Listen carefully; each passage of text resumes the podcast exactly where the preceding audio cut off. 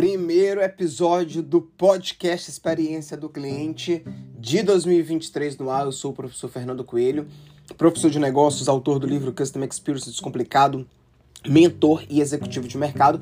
E esse é o seu podcast Experiência do Cliente, selecionado como um dos três melhores é, sobre o tema CX no Brasil. Você já ouviu falar em experiência de enamoramento? Você sabe o que é isso? Lá no meu livro, eu falo que existem quatro tipos de experiências, né? Experiência de entrada, execução, saída e a experiência de enamoramento. E hoje eu vou falar especificamente sobre a experiência de enamoramento. Se você é cliente da Droga Raia ou da Drogazil, você muito provavelmente já deve ter vivido essa experiência. Quando você entra dentro da farmácia, é, você é imediatamente abordado por um colaborador que se apresenta de maneira simpática, é, pede o número do seu CPF, emite um cupomzinho com vários descontos e ali está acontecendo o que a gente chama de experiência de entrada. Em seguida, a pessoa te dá todo o suporte, todo o atendimento consultivo e direcionador e ali está acontecendo uma outra experiência, a experiência de execução. Na saída, você é acompanhado até a porta ou acompanhado até o final do caixa, eles agradecem e ali acontece a experiência de saída. Mas o que é que vai te fazer voltar? O que é que vai fazer com que você lembre que aquela marca existe? É o que a gente chama de experiência de enamoramento.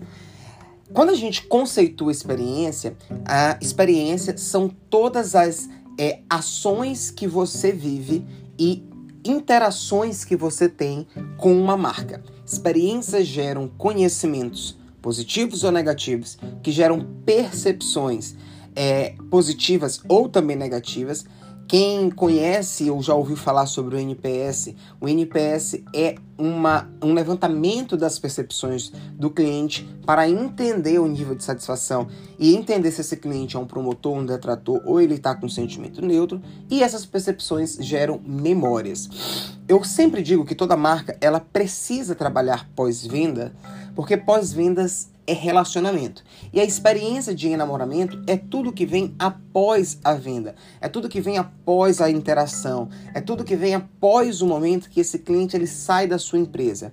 Então, a experiência de enamoramento, ela é uma estratégia sistematizada, ela é uma estratégia gerenciável de práticas de marketing de relacionamento com o cliente, práticas de CRM.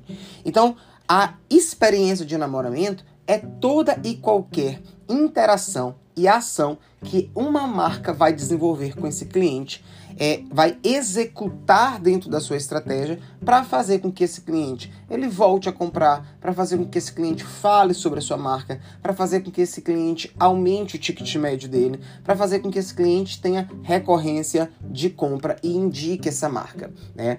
Então, a régua de relacionamento, ela ajuda é ativamente a criar um relacionamento ativo, uma lembrança de marca e um estímulo de compra. Se você que está ouvindo a gente do outro lado, você não desenhou um pós-vendas, estruturando mapeamento de satisfação de cliente, estruturando ações educativas sobre o produto ou serviço e uma régua de relacionamento em datas sazonais, no dia do aniversário desse cliente, em X período de compra desse cliente, você muito provavelmente está perdendo várias oportunidades de recompra, de recorrência, de aumento de ticket médio, de mudança de categoria desse cliente e a régua de relacionamento ela serve justamente para isso.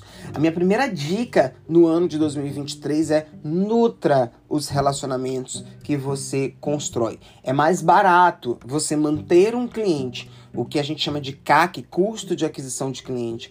Ele diminui quando você tem uma régua de relacionamento estruturado. É mais barato você manter um cliente do que você conquistar novos clientes. Fidelizar cliente é tão importante quanto atrair clientes.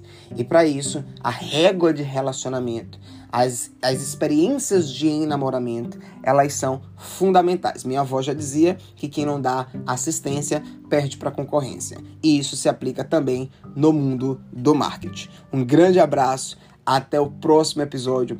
Se você gostou desse episódio, primeiro de 2023, já compartilha no seu LinkedIn, no seu Instagram, compartilha no grupo da firma é, e vamos espalhar, compartilhar e entregar boas experiências nesse ano. Um grande abraço e até logo.